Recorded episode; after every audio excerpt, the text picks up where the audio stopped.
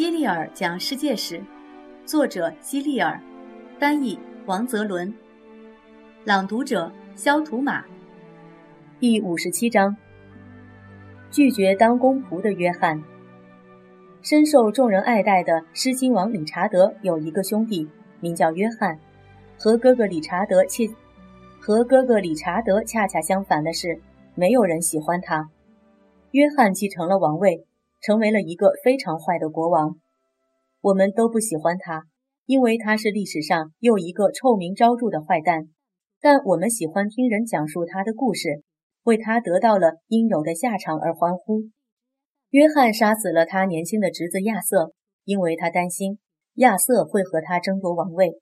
至于谋杀的方式，有人说他是亲手杀死亚瑟的，也有人说他是雇人杀死亚瑟的。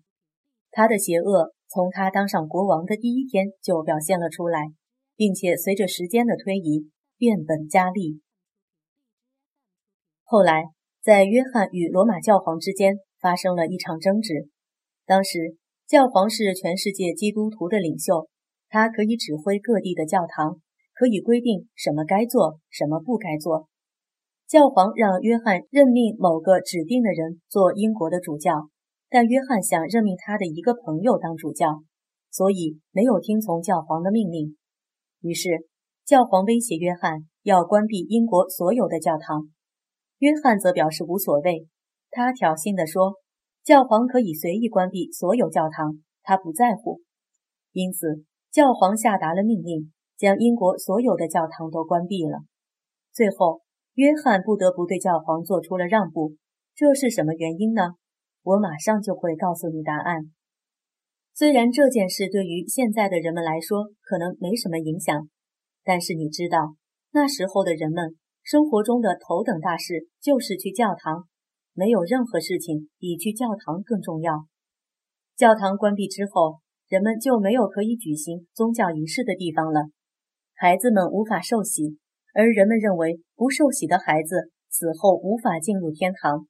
情侣们也无法结婚，死者也无法举行基督徒式的葬礼，这让英国人无比震惊和害怕，就像受到了上天的诅咒一样。他们担心会遭受灾难。当然，所有人都认为罪魁祸首是约翰，正是因为他，教皇才关闭了教堂。约翰的行为触怒了所有人，这使他感到很害怕，害怕人们会联手推翻他。后来，教皇又威胁说要把英国国王的位置让给其他人来做。教皇确实有这么大的权力，这可吓坏了约翰。他不得不小心翼翼地向民众认错，听从教皇的一切命令和安排。本来，约翰应该从这件事里吸取教训，但他的智商实在是太低了。他不但没有真心悔改，而且还一错再错。约翰认为。国王是地球的中心，所有人来到世界上只是为了服务于国王，成为国王使唤的佣人，为国王赚钱，听国王的吩咐办事。以前的很多国王也都有这样的想法，只不过约翰是他们中最过分的一个。约翰总是向富人们要钱，而且必须达到他想要的数目，如果达不到，他就把富人们关进监狱。使用酷刑，让他们皮开肉绽、痛不欲生，甚至把他们直接处死。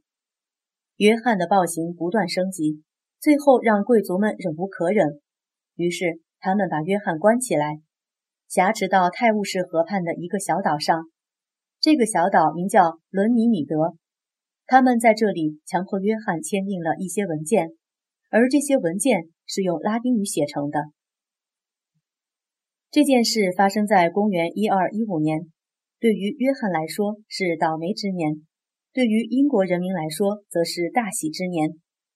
约翰被迫签订的那份协议叫做《大宪章》。约翰并不愿意签订《大宪章》，他大发雷霆，像个任性的孩子被迫去做不愿意做的事情一样，发疯般的乱吼乱跳。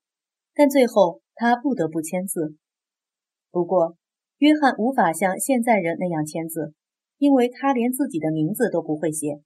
幸好，不会签名的人一般都会带一个印章戒指，约翰也带了一个。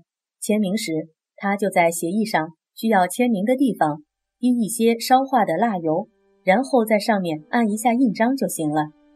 但是，约翰并没有如约遵守大宪章，他瞅准时机破坏了协议。那些被迫去做自己不愿意做的事的人，会经常那样干。虽然没过多久，约翰就死了，大宪章对他几乎没产生什么影响，但是这个章程约束了他之后继任的所有英国国王，因此我们可以说，英国的国王自从公元一二一五年起，就成为了人民的仆人，而不像从前那样，人民是国王的仆人。